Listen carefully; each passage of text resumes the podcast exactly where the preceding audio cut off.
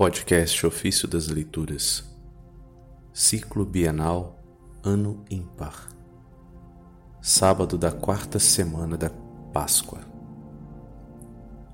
Cristo é o dia. Dos Sermões de São Máximo de Turim, Bispo.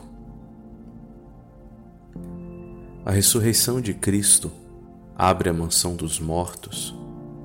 Os neófitos da Igreja renovam a terra e o Espírito Santo abre as portas do céu. A mansão dos mortos aberta devolve seus habitantes. A terra renovada germina os ressuscitados. O céu reaberto recebe os que para ele sobem. O ladrão sobe ao paraíso. Os corpos dos santos entram na Cidade Santa. Os mortos retornam à região dos vivos. E de certo modo, pela ressurreição de Cristo, todos os elementos são elevados a uma dignidade mais alta. A habitação dos mortos restitui ao paraíso os que nela estavam detidos. A terra envia ao céu os que foram nela sepultados. O céu apresenta ao Senhor os que recebe em suas moradas.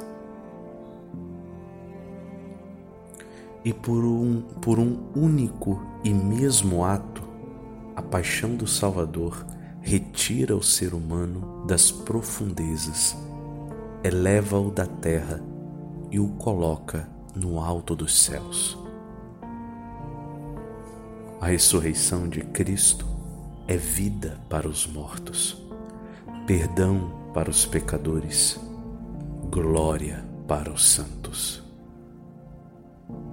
Por isso, o santo profeta convida todas as criaturas para a festa da ressurreição de Cristo, exultando e se alegrando neste dia que o Senhor fez. A luz de Cristo é um dia sem noite, um dia sem fim. O apóstolo nos ensina que este dia é o próprio Cristo, quando afirma: a noite já vai adiantada, o dia vem chegando. Isso está em Romanos 13, verso 12. Ele diz que a noite já vai adiantada e não que ela ainda virá, a fim de compreendermos que a chegada da luz de Cristo afasta as trevas do demônio e dissipa a escuridão do pecado. Com seu esplendor eterno, ela vence as sombras tenebrosas do passado e impede toda a infiltração dos estímulos pecaminosos. Este dia é o próprio Cristo. Sobre ele, o Pai, que é o dia sem princípio, faz resplandecer o sol da sua divindade. Ele mesmo é o dia que assim fala pela boca de Salomão, que diz: Fiz brilhar no céu uma luz que não se apaga. Isso está em Eclesiástico 24, verso 6. Assim como a noite não pode absolutamente suceder ao dia celeste, também as trevas dos pecados não podem suceder à justiça de Cristo. O dia celeste brilha eternamente e nenhuma obscuridade pode ofuscar o fulgor da sua luz. Do mesmo modo, a luz de Cristo resplandece e irradia sua claridade, e sombra alguma de pecado poderá ofuscá-la, como diz o evangelista João.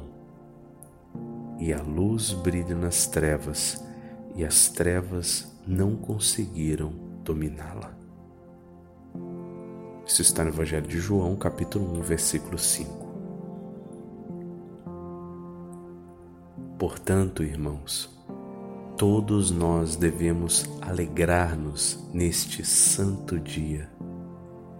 Ninguém se exclua desta alegria universal, apesar da consciência de seus pecados. Ninguém se afaste das orações comuns embora sinta o peso de suas culpas. Por mais pecador que seja, ninguém deve neste dia desesperar do perdão. Temos a nosso favor um valioso testemunho. Se o ladrão arrependido alcançou o paraíso, por que não alcançaria o cristão a graça de ser perdoado.